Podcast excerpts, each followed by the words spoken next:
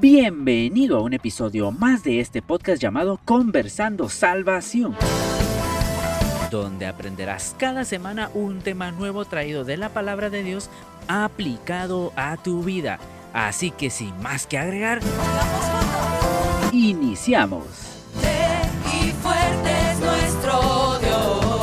Alabe al Señor con todo su corazón esta mañana. Buenos días, buenas tardes, buenas noches a la hora que sea que estés escuchando esto. Hoy traemos un tema un poco diferente y siempre continuando con la serie de la amistad eh, basada en la Biblia, por supuesto. Y para el tema de hoy tenemos como principales citas y bueno, de hecho son tres muy importantes que me gustaría dejártelas antes de poder iniciar con esto. Las tres son en primera de Samuel, pero la primera es en el capítulo 18, versículos del 1 al 4. La segunda es en el capítulo 19 del versículo 1 al versículo número 7. Y la tercera, que no es menos importante, sino que al contrario, es el capítulo 20 y vamos a leer desde el 1 hasta el 42. Te dejo las citas en el principio porque lo que buscamos es que tú ya las puedas leer, puedas irlas estudiando conforme eh, vaya avanzando el tema y eh, de esa manera puedas entenderlo. Así que bueno, hoy vamos a hablar de un tema muy bonito y que tiene que ver con el pacto.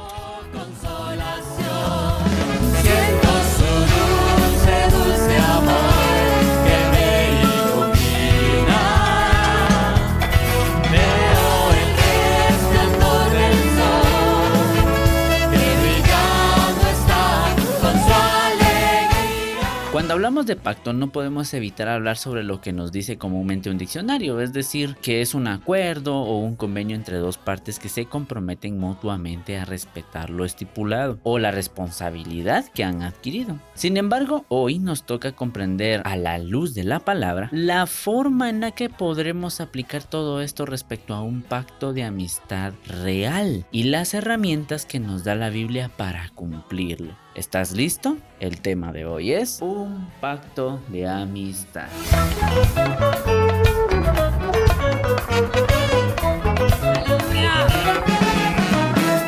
Nos es necesario recordar que en el episodio pasado Dios nos enseñó que Él siempre pone las situaciones para llevarnos a aquellos amigos que necesitamos en nuestras vidas. Y en varias ocasiones la Biblia nos enseña este paso primordial, como por ejemplo con David y Jonatán, Caleb y Josué, e incluso Jesús y sus discípulos. Por algo la Biblia dice en Proverbios 21.1, en las manos de Dios los planes del rey son como un río, toman el curso que Dios quiere darles. La historia de hoy comienza igual con David y Jonatán coincidiendo a raíz del encuentro entre David y Goliat, para luego dar paso a cómo el rey Saúl, el primer rey que tuvo Israel, le mandó llamar para hacer que David se quedara con ellos en el palacio, y de esa cuenta ocurrió lo que dice en 1 Samuel 18.1. Después que David terminó de hablar con Saúl, Jonatán se hizo muy amigo de David y llegó a quererlo como a sí mismo. Muchas veces los amigos que se encontrarán en cualquier parte, pero es Dios quien decide quiénes son los amigos que convienen a nuestra vida. Así que vamos de lleno al tema de hoy, que es una serie de elementos que llevan un pacto de amistad para que nos ayude en cierta manera a aplicar de mejor forma un pacto de amistad.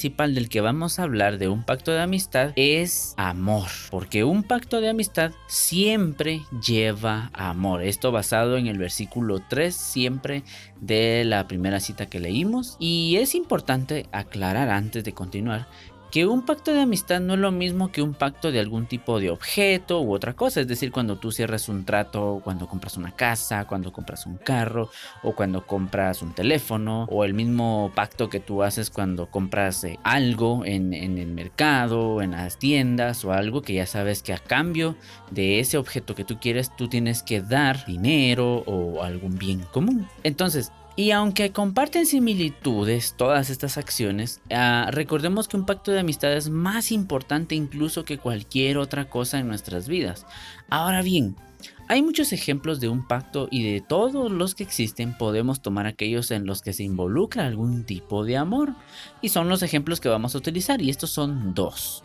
Uno de ellos es el ejemplo del pacto de seguir a Jesús bajo cualquier circunstancia y da como resultado una vida llena de bendiciones. Oigamos bien, si se cumple este pacto. Tristemente este pacto no se cumple muchas veces porque las personas no lo toman en serio, no todas, pero la mayoría de personas no lo toman en serio. Solo hacen la oración, pero continúan sus vidas como que si nada hubiera pasado. Y eso es muy triste y por eso es de que no logran ver o alcanzar las bendiciones que realmente necesita. Ahora, luego está el ejemplo número 2 que es el matrimonio. El matrimonio es un ejemplo de compromiso hacia otra persona o un ser querido o a una persona amada. Sin embargo, en ambas situaciones o en, en, los dos ejemplos que vimos anteriormente, es importante que en principio debe ser el motivo que más resalte de un pacto de amistad y estoy hablando del amor propio como lo dice el versículo 3, que dice, e hicieron pacto Jonatán y David porque él le amaba como a sí mismo. O sea que debemos recordar esto, amaba como a sí mismo. En esta parte de la Biblia, entonces en Mateo 22, 39 dice, y un segundo similar a este, amarás a tu prójimo como a ti mismo. Jesús lo recordó. Encontramos que el ingrediente principal es el amor propio y ese será, bueno, más adelante vamos a hablar sobre este tema en las siguientes series, pero es importante recordar que la mejor forma de comprender el amor al prójimo es amándonos primero nosotros mismos. Eso sería algo así como no harás algo que lastime a tu amigo de la misma forma en la que esperas que nadie haga algo malo contra ti. Y esto será más sencillo porque tu amigo también cree en Jesús y como esa amistad que viene de Dios, ambos entenderán cuando la Biblia dice Oye bien, en primera de Juan 4:7, amados, amémonos unos a otros porque el amor es de Dios. Todo aquel que ama es nacido de Dios y conoce a Dios. Y aquí una de todas las señales del cómo puedes saber si una amistad viene de Dios o no.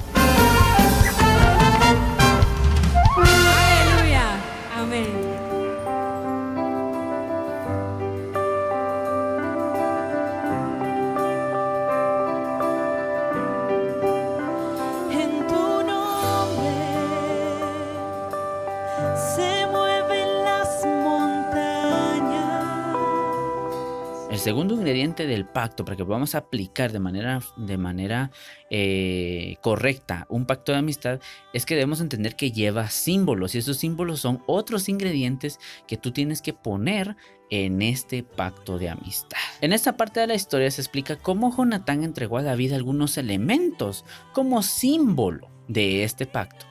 Su significado se divide dentro de cada elemento. El número uno o el primer elemento del que se habla en este texto en el versículo 4 dice el manto. Ahora bien, el manto es un símbolo de autoridad, pero también se define como señal de guía y protección hacia tu amigo. Cuando tú amas a tu amigo genuinamente, buscarás siempre guiarlo y de la misma forma tu amigo buscará guiarte tanto en lo espiritual como en la vida cotidiana. Porque en la Biblia dice en Proverbios 12:26, el justo es guía de su prójimo, pero el camino del malvado lleva a la perdición. Es algo así como mm, estoy para servirte y guiarte cuando vayas por donde no debes ir. Algo así. Algo así debería sonar. El segundo elemento o el segundo ingrediente del que habla este texto que debemos tomar en cuenta a la hora de hacer un pacto de amistad, bueno, son dos en realidad, pero los dos simbolizan algo y son la espada y el arco. Y esto simboliza básicamente que lo defenderás y le enseñarás a cuidarse por sí solo cuando se encuentre lejos de ti, no solo espiritualmente, es decir, orando por él diariamente y, pidiéndole a Dios que lo cuide, lo guarde, donde sea que él vaya o ella, sino también personalmente, defendiéndolo de contiendas y de personas que no caminan tomados de las manos de Dios. Y cuando esté enfermo o pasando por algún tipo de aflicción, es decir, algún problema externo, algún problema que tenga con su familia o algo por el estilo, tú puedas estar ahí apoyando de manera espiritual. Y para ello vamos a recordar dos textos importantes de este símbolo. Uno es Hechos 7:24 en su sección A donde dice, al ver que un egipcio maltrataba a uno de ellos, acudió en su defensa. Y luego está Juan 15:13, que ese texto lo conocemos la mayoría, y dice, nadie tiene mayor amor que este que uno ponga su vida por sus amigos. Y podemos agregar un tercer texto que afirme de tal manera este símbolo que es Proverbios 17, 17 y dice, en todo tiempo ama el amigo, para ayudar en la adversidad nació el hermano. Y bueno, básicamente este símbolo sonaría algo así. Estoy aquí para defenderte, cuidar de ti, te enseñaré a defenderte, pero sobre todo recordaré en tu vida este texto bíblico que dice en Proverbios 4:23, o sea, tú se lo vas a decir a tu amigo y le vas a decir, por sobre todas las cosas, cuida tu corazón, porque de él mana la vida. Eso será cuando tu amigo no esté cerca de ti, tu amigo o tu amiga, por supuesto, no esté cerca de ti, porque tú te amas primero. Y porque tú le vas a demostrar a tu amigo que le amas como a ti mismo. Ahora, el tercer elemento de este, de este conjunto de ingredientes de aplicación de un pacto de amistad ah, es el cinturón. Y simboliza lealtad. Poner a disposición de mi amigo mis provisiones, pero también tiene como significado el ejemplo de ser un buen amigo. Es decir, si tu amigo da un paso, tú debes dar dos. Deberás ayudarlo más de lo que él te ayudó. Primero porque todo lo bueno debe ser recíproco, es decir, que tiene que ser dando y dando. O sea, los dos tienen que ir por el mismo rumbo. Es como un equipo, básicamente esa es la idea. Y los dos deben dar de sí para que puedan así demostrar ambos el amor que se tienen. Tanto tú con tu amigo como tú con tu amiga. Y como la Biblia misma nos enseña en Mateo 5:42, dice, cuando alguien te pida algo, dáselo. Cuando alguien quiera algo prestado de ti, préstaselo. Y en esta sección de la Biblia habla de cualquier persona, de tu prójimo, pero cuánto más debes hacerlo con tu amigo. Y luego está la otra aplicación de este símbolo, el cinturón, y es cuando se entiende que podemos enseñar de mejor forma con el ejemplo. Y esto lo, ah, lo, afirmamos en 1 Corintios 11.1 cuando dice, sigan ustedes mi ejemplo como yo sigo el de Cristo. Este texto es muy bonito porque, y eso lo vamos a hablar más adelante, porque Pablo le está diciendo a la iglesia de los Corintios que, que sigan su ejemplo, que, que, que, hagan lo que él ya hace. Pero él tenía una particularidad, que él podía decirlo porque él ya, ya seguía el ejemplo de Cristo. Es decir, que ya la gente ya había visto en él que podía seguir a Cristo. Y entonces para la gente que le rodeaba ya era más fácil decir, ah, entonces sí, sigamos el ejemplo de Pablo. Entonces este símbolo sonaría más o menos así. Yo seré tu ejemplo de cómo seguir a Cristo y tú serás mi ejemplo también.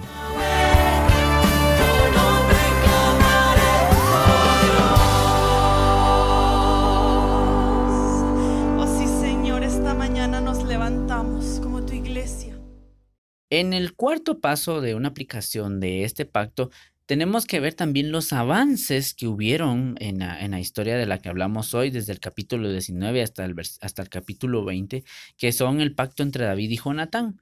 Y lo vamos a resumir, no lo vamos a ampliar por el tema de, de tiempo de este programa, pero en esta parte de la historia podemos ver cómo Jonatán cumplió todo lo que había prometido a su amigo David lo protegió poniéndolo a salvo de su padre Saúl, quien quería matarlo. Lo defendió hablando bien de él ante el rey, y cuando David le pidió un favor, Jonatán lo cumplió. mientras David incluso puso su vida en manos de Jonatán, y de esta forma ambos se demostraron la lealtad que tenían bajo la luz del amor que se tenían como amigos. Mientras que Jonatán honró, y esto es una parte muy importante de la historia entre David y Jonatán, y es que Jonatán honró a su padre evitando que cometiera un error delante de Dios. De esta forma Dios nos enseña a través de esta historia primero a aplicar un pacto, a, entender todo lo que hay detrás de un pacto. Pero también nos enseña que debemos proteger a nuestros amigos sin dejar de honrar a nuestros padres sino más bien ser sabios a la hora de defender a nuestro amigo. Y en este punto me quiero detener un poquito porque es muy importante que nosotros, entre nosotros los jóvenes, bueno, yo lo he visto personalmente entre nosotros los jóvenes, que a veces por defender a un amigo terminamos insultando, terminamos faltándoles al respeto o terminamos incluso maldiciendo la vida de nuestros padres. Y lo triste de esta situación es de que eso no les afecta a ellos, nos afecta a nosotros como hijos. Porque después ya no podemos exigir o no podemos em, eh, pedir una vida abundante, una vida larga, cuando la Biblia misma o los mandamientos que Dios estipuló en su principio aclaran o dejan, eh, dejan visto que debes honrar a tus padres para que tengas una vida plena, larga y llena de bendiciones. De lo contrario te va a ir mal. Entonces, eso es el punto importante en el que me quiero centrar un poco. Y es que a la hora de que tú defiendas a tus amigos, y esa es una forma, de hecho, esa es otra forma de saber si tus amigos vienen de Dios o no, porque a la hora de que lo defiendas vas a tener la sabiduría y vas a tener la tranquilidad de que lo estás defendiendo bien. Y es importante, es importante dejarte con esto, que a la hora de que nosotros debemos, de, a la hora que nosotros debamos defender a nuestros amigos ante nuestros padres, eh, debemos ser sabios para nosotros no caer en condenación. Eso es muy importante.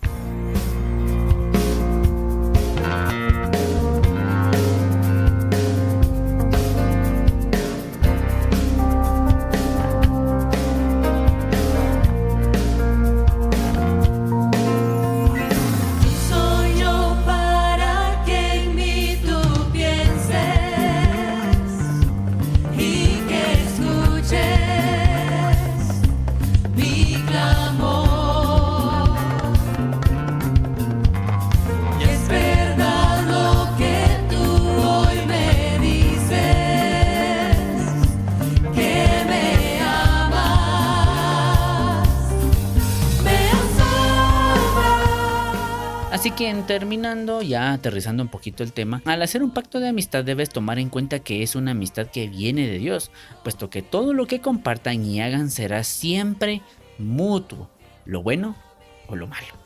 Hoy aprendimos también que el amor viene de Cristo y que una persona que conoce a Cristo debe amarse a sí mismo primero y que no debemos dejar de ser sabios ante cualquier circunstancia. Hablamos de defender a nuestros amigos delante de nuestros papás o defender a nuestros amigos ante cualquier otra situación. ¿Ok? Antes de irme quiero dejarte con tres preguntas importantes para poder aplicar de manera correcta este pacto. Y la primera es...